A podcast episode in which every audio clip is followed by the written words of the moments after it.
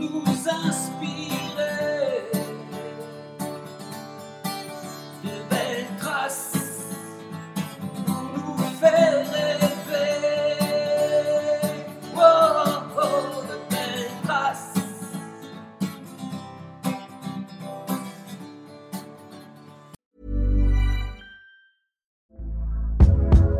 Hey there, it's Michelle Norris. I'm host of a podcast called Your Mama's Kitchen. When I travel, I'm usually looking for a way to find a taste of home when I'm not at home. And one of the things I love to do when I am at home is entertain. And Airbnb allows me to do that. When I was in California recently, I rented a house that had a great kitchen. And when we were sitting around the table, we we're all thinking, we're in someone else's house. Someone could be in all of our homes as well. If you have a home, but you're not always at home, you have an Airbnb. Your home might be worth more than you think. Find out how much at airbnb.com/slash host. Quality sleep is essential. That's why the Sleep Number Smart Bed is designed for your ever evolving sleep needs. Need a bed that's firmer or softer on either side? Helps you sleep at a comfortable temperature? Sleep Number Smart Beds let you individualize your comfort so you sleep better together. JD Power ranks Sleep Number number 1 in customer satisfaction with mattresses purchased in-store. And now save 40% on the Sleep Number limited edition Smart Bed for a limited time. For JD Power 2023 award information, visit jdpower.com/awards. Only at Sleep Number stores or sleepnumber.com. Mom deserves the best, and there's no better place to shop for Mother's Day than Whole Foods Market. They're your destination for unbeatable savings, from premium gifts to show-stopping flowers and irresistible desserts. Start by saving 33% with Prime on all body care and candles. Then get a 15-stem bunch of tulips for just $9.99 each with Prime. Round out Mom's menu with festive rosé, irresistible berry chantilly cake, and more special treats. Come celebrate Mother's Day at Whole Foods Market. Bonjour à toutes et à tous. Bienvenue dans le podcast Belle Trace. Je suis Flo Masnada, skieuse et passionnée de sport. Choisir, dessiner, laisser ma trace, c'est ce qui m'a guidée pendant des années et je souhaite que cela continue. Alors j'ai pensé qu'à travers ce podcast, je pourrais donner la parole aux grands champions, mes amis, que j'ai eu la chance de côtoyer pendant des années pour qu'ils nous transmettent leurs messages, leurs valeurs, leurs belles traces quoi. Ils nous ont fait vibrer et continuent à provoquer des émotions uniques chez nous. Alors, tendez l'oreille et soyez à l'écoute de leur souffle plein d'énergie positive. Vous connaissez Superwoman? Eh ben, elle est invitée aujourd'hui dans Belle Trace. Vraiment, euh, pour moi, euh, mon invitée du jour, c'est Superwoman. Elle est, elle est maman déjà. Elle est euh, super championne avec plusieurs titres paralympiques. Elle est pompier. Elle est présidente du, comité paralympique français. Elle est elle est rôle modèle surtout, elle est avec Paris 2024, enfin plein de choses et je suis vraiment ravie et honorée de l'avoir aujourd'hui avec moi dans Belle Trace. Bonjour Amélie. Marie-Amélie, pardon, bah, ça commence bien. Bonjour Marie-Amélie. Bonjour merci pour, pour cette jolie présentation. Ah, écoute, c'est vraiment ça parce que en recherchant, en préparant l'émission, euh, je me suis dit, tiens, allez, je vais taper sur Internet pour voir ce qui sort. Et une des photos qui sort, c'est une photo où tu cours et tu as le drapeau bleu, blanc, rouge français. Tu as un immense sourire, tu rayonnes, mais de manière incroyable. Et je me suis dit, mais c'est ça, c'est Superwoman, quoi. Après, je connais pas bien les super-héros, mais je crois qu'à la différence de Superwoman, j'ai aussi un super environnement autour de moi. Et, euh, et en fait, tu vois, toutes les équipes qui m'accompagnent finalement dans mes différentes vies, hein, que ce soit ma vie professionnelle, de sportive, ma vie personnelle, bah, c'est ce qui me permet finalement de faire autant de choses, d'être autant, au- autant équilibré, d'arriver à trouver un épanouissement. Et, voilà. Donc, peut-être Superwoman, mais avec, avec des super pouvoirs de, personnes extraordinaires au- autour de moi. Ah, mais tu mets le point sur un, quelque chose de très important. Souvent, quand les sportifs dits individuels, dits de performance individuelle, on nous présente souvent en disant Ah oui, c'est super et tout ça, mais en fait, on peut pas réussir tout seul. C'est c'est- assez incroyable. Enfin, hier soir, j'étais avec quelqu'un que tu connais très bien, qui est Damien Seguin. Avec qui tu as gagné une médaille d'or aussi euh, à Rio, et il disait ça. Il disait oui, j'étais tout seul sur mon bateau, mais sans mon équipe, je je suis pas rien, mais voilà, je suis juste le pilote de, de mon aventure. Bah, c'est ça, nous, en fait, les sportifs, on est ceux qui mettons en scène l'acte final de la création de performance. En fait, moi, je le vis un petit peu comme ça. Euh, et souvent, quand je regarde mon 100 mètres à Londres, c'est véritablement ça. C'est euh, mon premier, titre paralympique, mais c'est surtout le premier titre paralympique de cette équipe qui m'accompagne. C'est la concrétisation d'un travail, bien évidemment, avec mon coach euh, ou mes coachs, mais c'est aussi finalement l'investissement d'une famille, d'une fédération, de partenaires, tout un staff médical et c'est aussi parce que, et, moi ça je l'ai compris avec l'évolution de ma carrière, c'est aussi parce qu'on a tout cet écosystème autour de nous, qu'on est en capacité déjà et d'une d'avoir une carrière qui est longue, et de deux qu'on est toujours en capacité de se renouveler à un moment où tu te dis mais en fait euh, qu'est-ce que je peux faire de plus? Et ben les personnes qui sont autour de toi, elles sont là pour t'ouvrir les yeux sur bah, des leviers de performance que tu n'avais pas encore pensé à, investiguer parce que parce que pas ton domaine, parce que voilà, moi il y a plein de choses que j'aurais pas pensé faire et c'est aussi ça la richesse des gens qui nous entourent, c'est de nous ouvrir les yeux sur des perspectives de créer sa propre performance qui sont totalement euh, nouveaux et, différents. Alors justement, bah, parlons dans le concret. Qui sont les personnes qui t'entourent dans, dans la préparation de tes performances? Ils sont très nombreux. Euh, les, plus connus, les plus directs, bien évidemment, ça va être mes coachs. Donc depuis maintenant euh, quelques années, depuis six ans, j'ai une équipe qui est plus étoffée puisque quand j'ai commencé ma carrière, c'était un athlète et un coach. Voilà, j'ai mon, mon coach euh, historique qui m'a suivi pendant plus de dix ans et notre collaboration pour euh, pour des raisons professionnelles et familiales de, chacun s'est arrêtée euh, euh, comme un accord en 2016. Euh, et depuis, en fait, je travaille avec un coach qui est vraiment mon coach athlétisme, qui va me faire progresser en longueur sur le sprint. J'ai un préparateur physique et un préparateur mental. Donc ça, c'est vraiment le socle de, des entraîneurs, des coachs. Et à ça, on rajoute effectivement le, fait que je dois vivre aussi dans un collectif qui est l'équipe de France. Il y a le côté médical. Donc, bon, j'essaie de pas y faire trop appel, mais petit à petit, avec j'ai pas trop le choix non plus. Donc, j'ai comme ça un staff médical autour de moi qui, en, lequel j'ai véritablement confiance. Bien évidemment, les partenaires, parce que euh, sans soutien matériel, sans soutien financier, bah, moi, je peux pas créer ma, ma, ma carrière dans, dans la durée. Je n'aurais pas pu préparer aussi sereinement aussi ma, ma reconversion. Et les dernières personnes, je l'ai dit en dernier, mais c'est véritablement, je pense, les plus importantes, c'est ma famille, mes proches, mes amis, euh, mon mari, mes parents, ma sœur, des amis très proches, tout simplement parce que sans leur soutien au quotidien, euh, je crois que j'aurais baissé les bras depuis très longtemps. Parce qu'il faut comprendre que d'être sportif de haut niveau, c'est effectivement c'est des très beaux moments quand on est dans la lumière, quand on réussit mais c'est aussi des heures et des heures d'entraînement chaque semaine. C'est beaucoup de fatigue, c'est de l'incertitude, c'est de la pression. Quand les jeux sont reportés d'un an, ça a un impact familial qui est énormissime.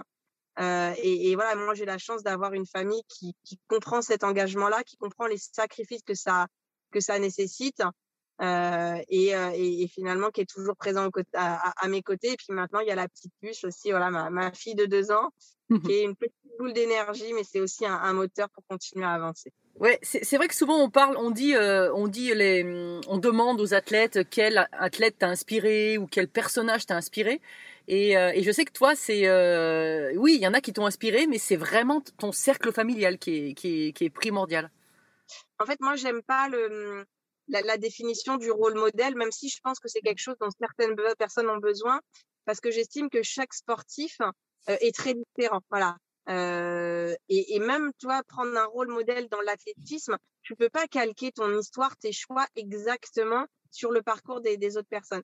Donc, j'ai bien évidemment des grands sportifs qui m'ont inspiré, mais euh, c'est pas au travers de leur performance en fait. C'est pas parce qu'un sportif a gagné un titre olympique ou un titre paralympique qui va m'inspirer. Ce qui m'inspire véritablement, c'est son parcours de vie. Voilà, les étapes qu'il a franchies, les difficultés qu'il a rencontrées, sa capacité après les, les, grandes médailles, avoir créé quelque chose, enfin, les valeurs qu'il porte. Voilà. Moi, finalement, ce qui m'intéresse, c'est le côté non médiatique du sportif et euh, d'aller un petit peu creuser. Donc, euh, voilà, j'ai la chance depuis pas mal d'années maintenant de faire partie de cet écosystème du sport et de pouvoir côtoyer des, des grands champions. Donc, j'ai fait des rencontres extraordinaires au travers des étoiles du sport. Enfin, c'est nous là aussi où on, on avait pu se, se rencontrer. Oui. Euh, voilà, donc c'est des partages, mais véritablement, les personnes ouais, sur lesquelles je peux compter euh, euh, au quotidien, chaque semaine, qui sont vraiment là pour bah, me relever quand c'est difficile, bah, c'est mes proches, c'est mon mari. Euh, qui voilà joue au Lego à peu près chaque fin de semaine pour me reconstruire quand euh, quand moralement ça va pas, quand il y a eu un échec en compétition. Voilà, c'est c'est vraiment ce, ce socle-là qui est, qui est essentiel. Euh, et, et finalement, oui, ma, ma mère, ma sœur, mon père m'ont aussi inspiré dans leur façon de, de construire leur vie, dans leur façon d'assumer des choix.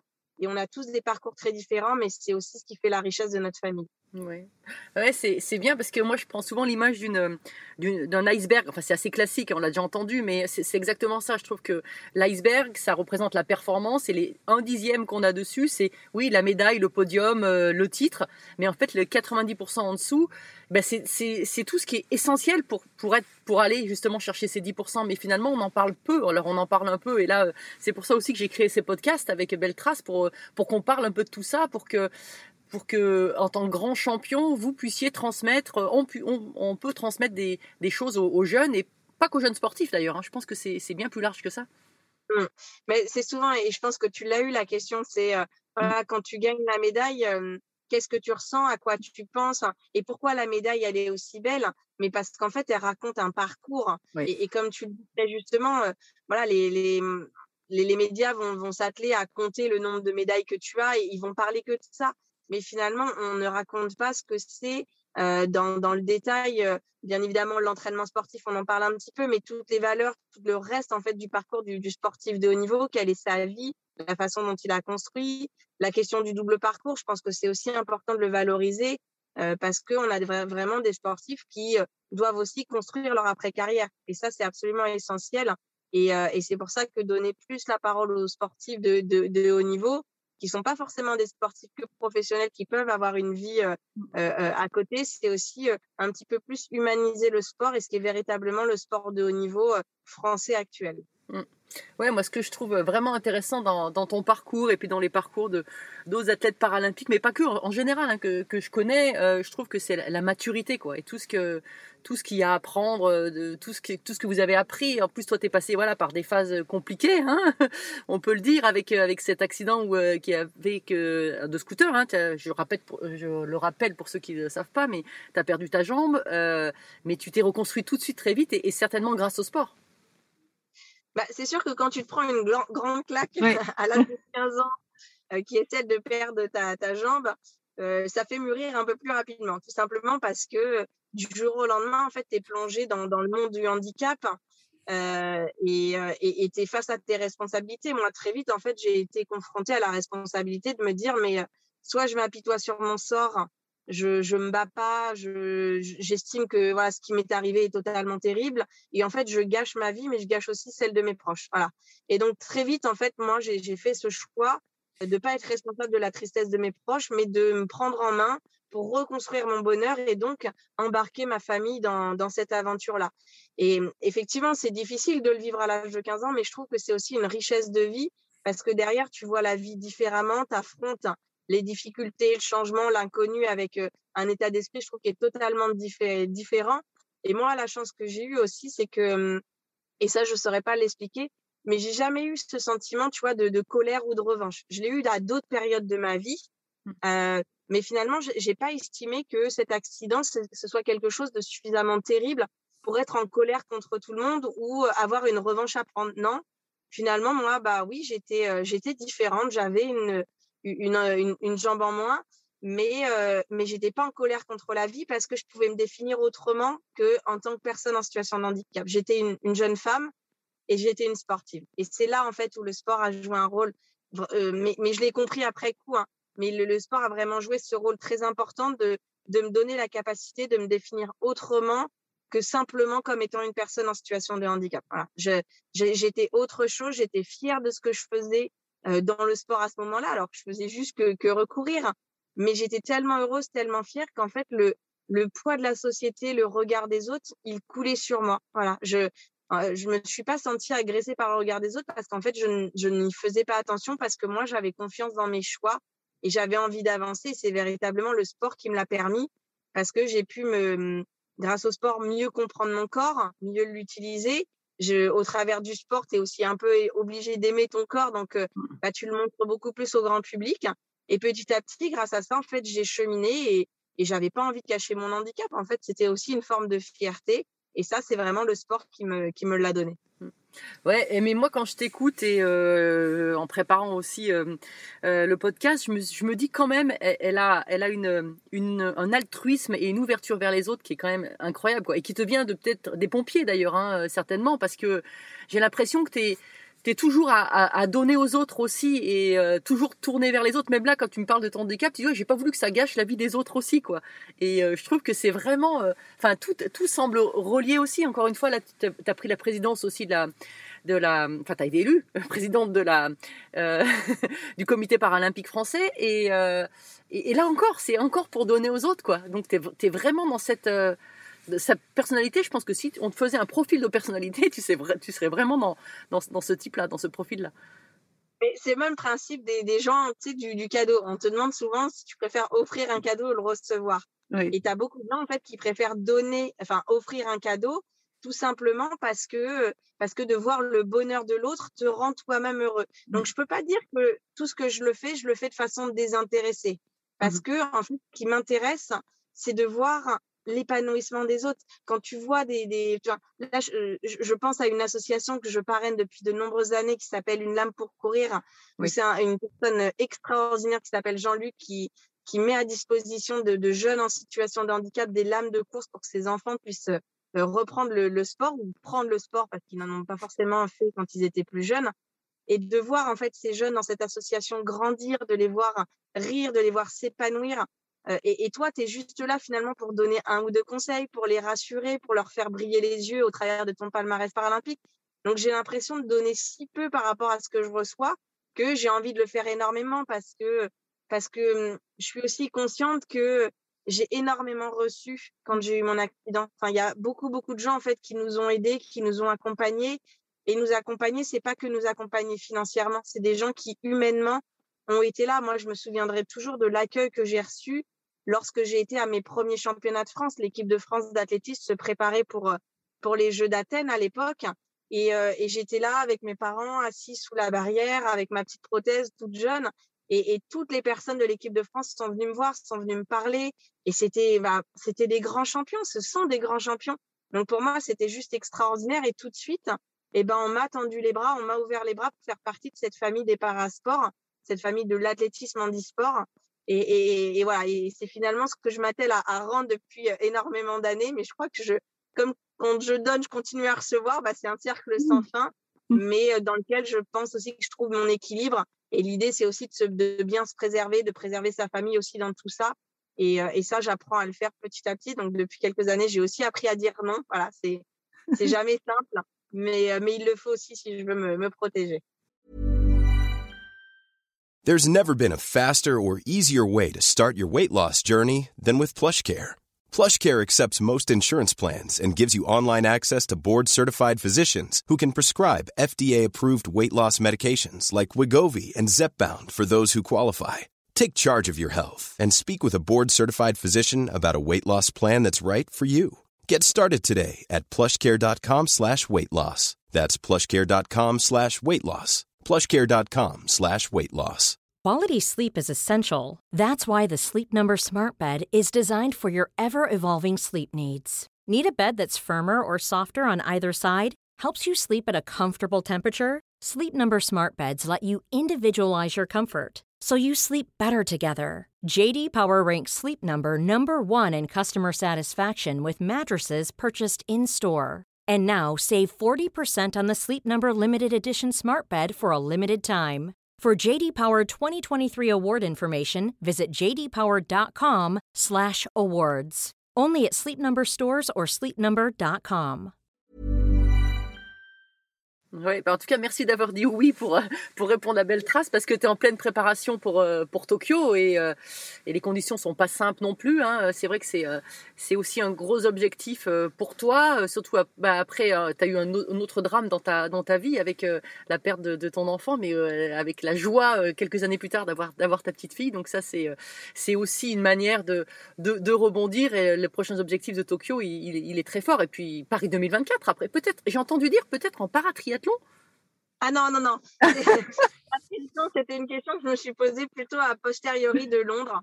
Où voilà, je me suis dit, bon, bah voilà, tu es championne paralympique, c'est chouette. Je suis rentrée des Jeux avec, euh, avec mon objectif, avec un très beau championnat. Et puis à ce moment-là, tu sais, tu te poses toujours plein de questions. Et c'est vrai qu'en fait, le triathlon est devenu paralympique en 2016.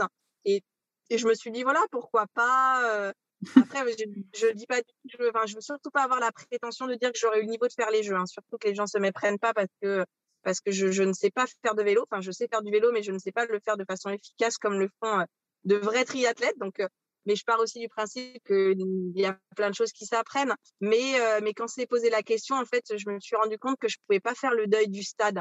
Le stade, c'est euh, c'est unique. C'est enfin surtout qu'on sortait de Londres à l'époque et, le stade de Londres était extraordinaire, c'était magique. Enfin, moi, ça m'a laissé une trace dans, mon parcours. Euh, Enfin, je crois que je suis marquée à vie du public londonien. Et puis la deuxième des choses, c'est que bah, mon équipe de France, je l'aime aussi. Mes coéquipiers euh, de l'athlétisme, ça fait euh, pour certains, ça fait plus de 15 ans que voilà que je suis en sélection avec avec elles notamment. Donc donc pour moi, c'est voilà, c'est des, des amis, c'est même plus des coéquipières. Et finalement, j'a- j'ai aussi besoin de, cette relation dans l'équipe qui est une relation durable. Donc pour, pour toutes ces raisons, je suis restée en athlée et je pense que j'ai bien fait. Après Tokyo, ce sera la dernière étape pour moi parce que parce que ma vie a changé, parce que l'arrivée de de Anna il y a deux ans a aussi euh, voilà euh, rendu le euh, le quotidien un petit peu différent, parce que je sens aussi que mon corps fatigue, et puis parce que tout simplement grâce à la à la présidence du CPSF que j'ai maintenant depuis deux ans, j'ai compris que j'étais en capacité d'agir euh, pour le sport autrement, tout en prenant autant de, de plaisir et d'émulation que qu'en étant athlète. Donc c'est vraiment totalement sereine que j'aborde, euh, en tout cas en termes de retraite sportive, ces Jeux de Tokyo. Après, euh, la, concurrence est extraordinaire. L'année en plus, ça fait exploser la concurrence internationale. Moi, je trouve ça bien parce qu'on en a besoin, parce que on a besoin qu'il y ait beaucoup plus de filles, de femmes qui se mettent au parasport. Et dans ma catégorie, cette année, il y aura une densité qu'on n'a jamais connue auparavant. Donc moi, ça m'a poussé aussi dans mes retranchements. Donc, euh, donc on verra ce que ça donne. En tout cas, l'ambition est toujours d'aller chercher l'or. Mais, euh, mais pour ça, il va vraiment falloir que je sois à, à mon meilleur niveau pour terminer ma carrière. Et, et c'est vraiment une très, très bonne chose. Oui, parce qu'on n'en parle pas assez, mais les performances sont, sont incroyables, vraiment. Enfin, aujourd'hui, voilà, moi je pense qu'il faut parler vraiment de, euh, de performances et pas, euh, pas, pas, pas comparer, mais les, les performances sont, sont, sont, sont phénoménales dans, dans, dans, dans, tout, dans, tous les, dans tous les domaines. Et, euh, et euh, oui, après, on, il y a certaines choses qui sont en train de changer parce que certains, certains athlètes deviennent presque un peu des pros aussi. Hein. Bah, clairement, hein, le, le, le, milieu paralympique c'est Mm. mmh. professionnalisé. Il, il, tend à se professionnaliser en France. Il l'est beaucoup dans d'autres pays. Moi, je sais que ça fait des années que je concours contre des, des adversaires qui sont professionnels, qui font ça en fait ah oui. euh, de, de, leur quotidien. Après, c'est aussi un choix de vie. Hein. Il faut le, il faut le, le choisir. Mais, euh, mais cette professionnalisation des, des athlètes, la charge d'entraînement que s'imposent maintenant les athlètes paralympiques est identique à ceux des athlètes olympiques permet effectivement qu'on ait une explosion des, performances. Après, bien évidemment, il n'est pas, il est pas question de comparer parce que parce qu'il y a un handicap, donc ça, ça joue forcément dans la performance. Parce que parfois, il y a aussi du matériel qui peut venir biaiser aussi l'analyse de la performance. Mais en tout cas, moi, ce que je, ce que je veux que retienne le, le grand public, c'est véritablement le fait que les sportifs paralympiques sont de véritables sportifs de haut niveau. Enfin, venez passer une semaine avec un sportif paralympique, euh, à la fin de la semaine, on est sur les rotules parce que les, les charges d'entraînement, elles sont, elles sont conséquentes et que pour bon nombre des athlètes, il y a une activité professionnelle à côté. Donc, euh, ça complexifie forcément le, le, modèle. Après, pour certains, comme pour moi, c'est aussi un moyen d'y trouver mon équilibre mental. Mais, euh, mais moi, je trouve ça extraordinaire, l'évolution exponentielle que connaît le mouvement paralympique depuis 2012. En fait, quand on regarde euh, la capacité aussi des parasports à gagner de plus en plus de pays, de nations, euh, de, de, voir aussi le nombre de disciplines qui augmente. C'est un signe très positif et maintenant il faut aussi qu'on soit en capacité de plus le faire vivre dans l'accès au sport pour les personnes en situation de handicap. Voilà, parce que la, la vitrine, le haut niveau, c'est très bien, c'est très important, mais il faut aussi que le sport pour tous, pour les personnes en situation de handicap en France, devienne une réalité beaucoup plus présente et que le sport soit un, un levier de construction et de construction de l'identité de la personne en situation de handicap. D'où l'importance euh, à Paris 2024 d'avoir euh, aujourd'hui le, le, même emblème euh, et, et le, le, même discours pour tout le monde de une équipe de France. Hein. Ça c'est ça c'est vraiment une, une, évolution vraiment hyper positive. Bah, tout ce qui se passe effectivement à, à, au travers de Paris 2024, Euh, pour nous, c'est une opportunité unique qu'il faut le saisir. Euh, la question de l'emblème unique, la question de l'équipe de France unifiée pour Tokyo, c'est vraiment une capacité à mieux communiquer, à mieux valoriser euh, les sportifs paralympiques qui sont encore beaucoup trop souvent dans l'ombre. On entend parler d'eux à l'approche des Jeux paralympiques quelques semaines derrière et très vite ça s'éteint.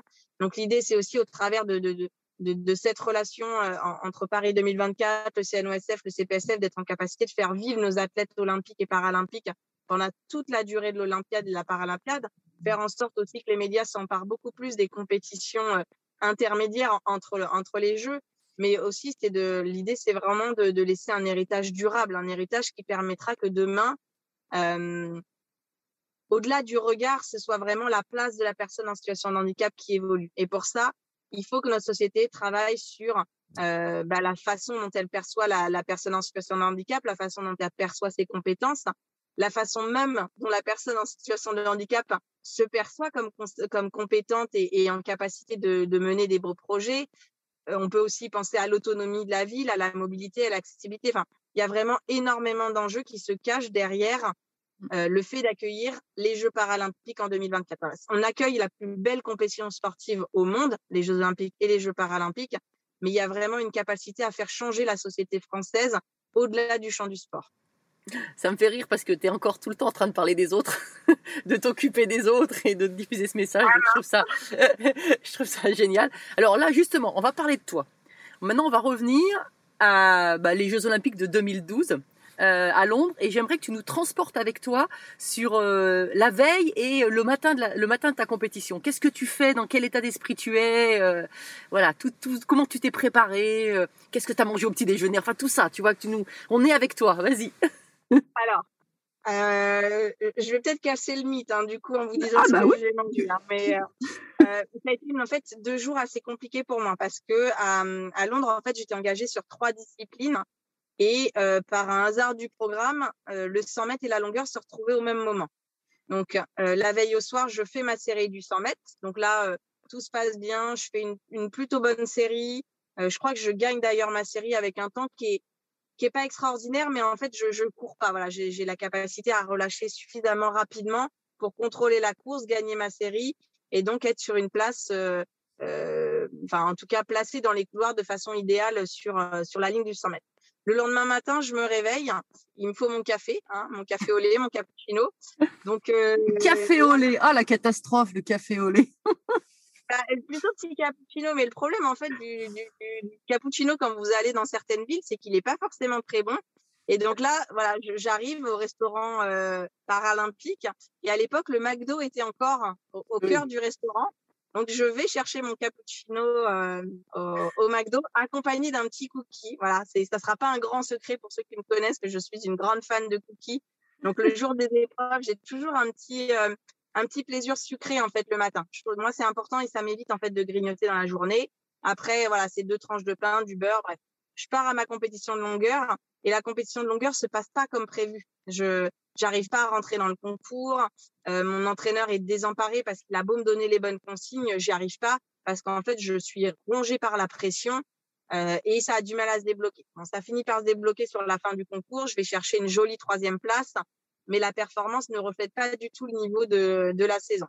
Donc voilà, faut, faut aussi être content de, de la médaille. Il faut aussi accepter que le jour J, on s'est fait battre par plus fort que soi parce que moralement, j'étais pas pas suffisamment disponible pour créer une perf. Et tout de suite, il faut se reconcentrer parce que le soir, c'est la finale du 100 mètres. Donc je rentre manger au restaurant euh, de paralympique. Donc quand moi, quand je suis au, euh, jeu, je mange euh, pâtes et carottes râpées. C'est mon repas quasiment tous les jours. Je voilà, je suis pas très originale. C'est pas de carottes râpées, c'est le bon régime pour moi. Désolée. Donc je, je mange ça, je me repose et on part à l'échauffement. Et l'échauffement en fait a duré très très très longtemps parce qu'il y avait une demi-heure de retard. Sauf qu'en fait ils nous ont pas fait rentrer plus tard en chambre d'appel. Donc déjà la chambre d'appel est très longue. Elle dure trois quarts d'heure. Donc là, on s'est retrouvé à avoir plus d'une heure de chambre d'appel. Et qu'est-ce que tu fais dans cette chambre d'appel?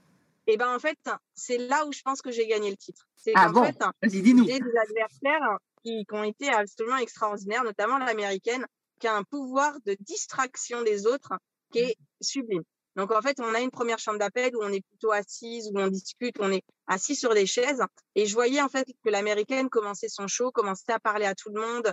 Et au début, je commence à rentrer dans le jeu, de lui répondre. Elle posait la question sur les primo médailles, machin et tout, sur la, la vie sentimentale des athlètes. Et là, je me dis, oulala, attention, t'as un 100 mètres paralympique, une finale paralympique à gagner dans quelques minutes reconcentre-toi. Donc, j'ai un peu joué, tu vois, la, la, fille pas sympa. Je me suis un peu enfermée sur moi-même. J'ai arrêté de rentrer dans leur discussion. On passe en deuxième chambre d'appel. Les filles refont la même erreur, c'est-à-dire qu'elles vont s'asseoir tout ensemble avec l'américaine. Elles papotent, elles papotent. Et moi, pendant ce temps-là, en fait, je continue à m'échauffer, à me préparer, choses comme ça. On va pour rentrer en chambre d'appel. Et là, un truc improbable, l'américaine dit non, non, attendez, on rentre pas. Il y a la course des hommes, je veux la voir à la télé, machin. Donc là, les, toutes les filles regardent la télé. à un moment donné, on, et on va faire notre finale paralympique, les filles. Il faut savoir se concentrer. Et c'est ce qui fait en fait que je pense que les filles ont raté un petit peu leur départ et ce qui m'a permis de, de, partir en boulet de canon.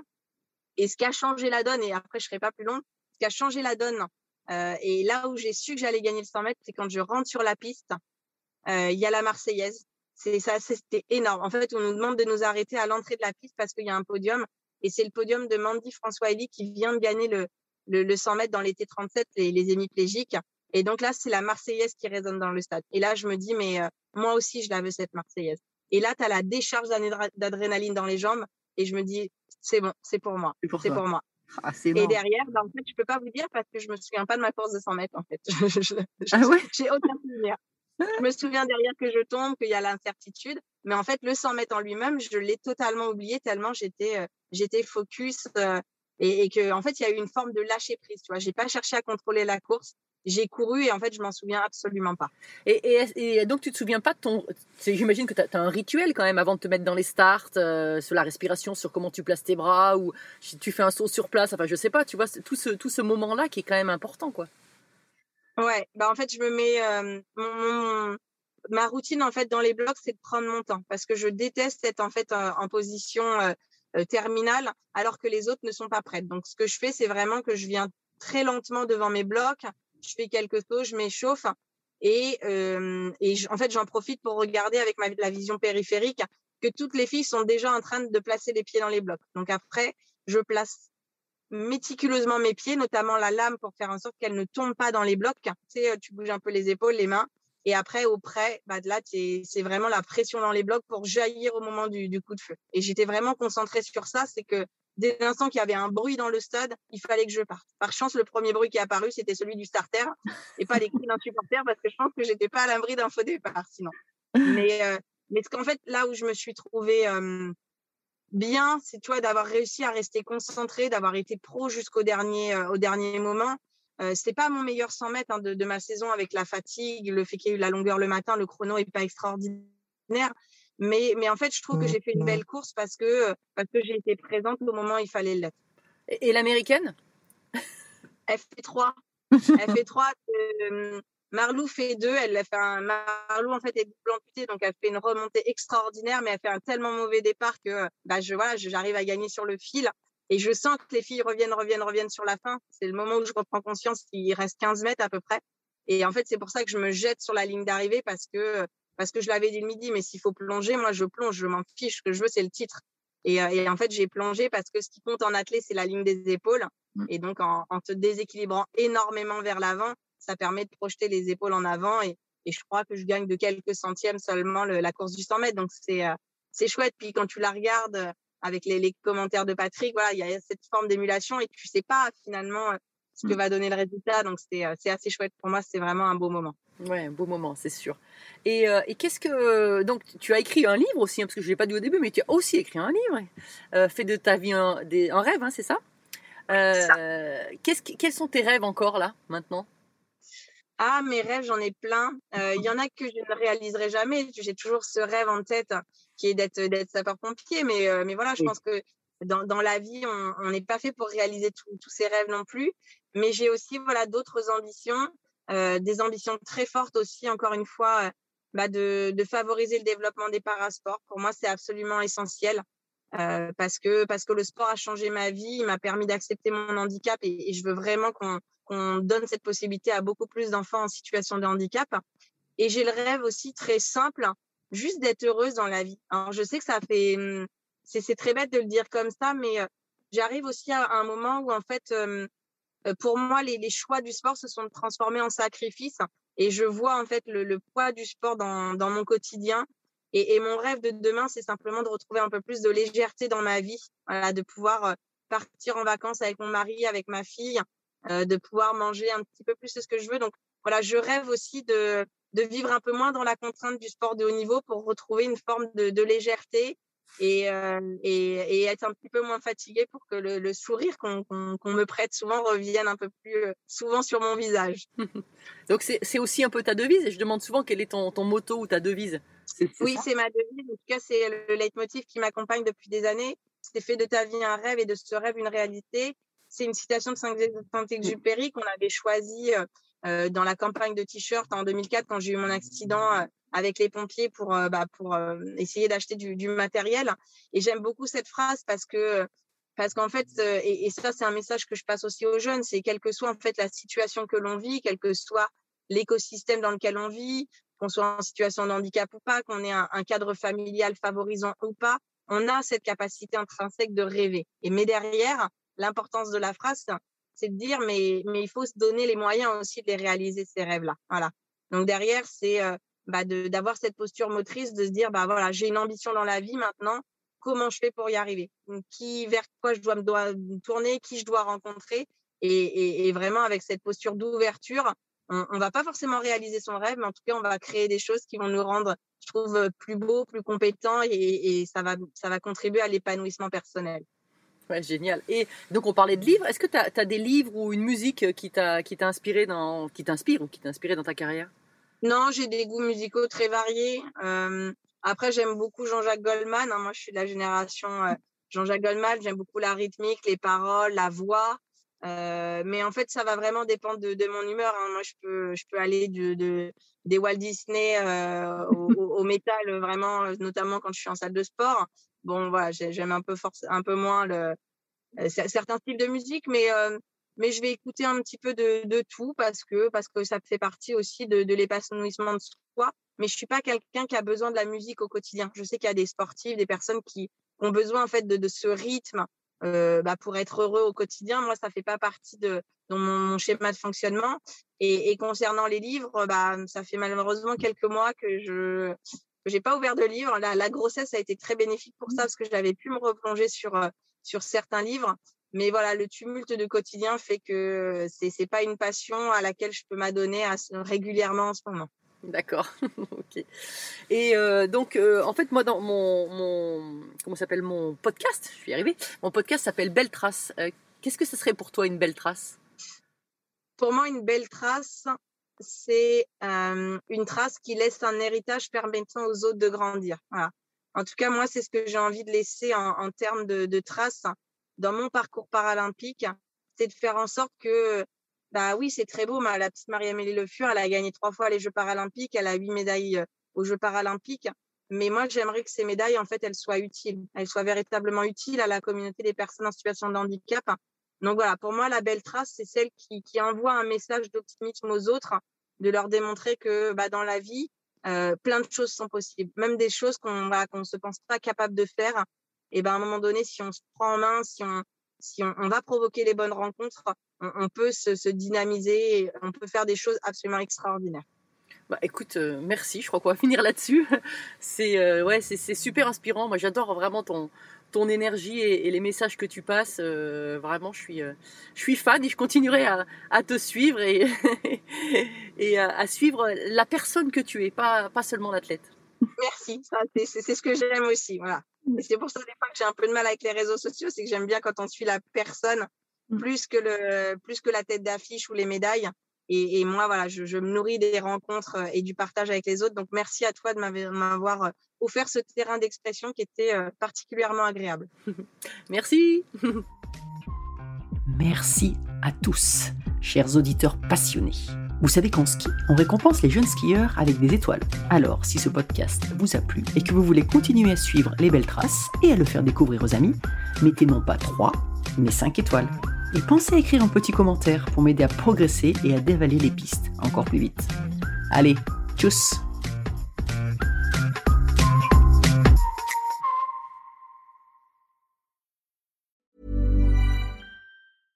Mom deserves the best, and there's no better place to shop for Mother's Day than Whole Foods Market. They're your destination for unbeatable savings, from premium gifts to show-stopping flowers and irresistible desserts. Start by saving 33% with Prime on all body care and candles. Then get a 15-stem bunch of tulips for just $9.99 each with Prime. Round out Mom's menu with festive rosé, irresistible berry chantilly cake, and more special treats. Come celebrate Mother's Day at Whole Foods Market.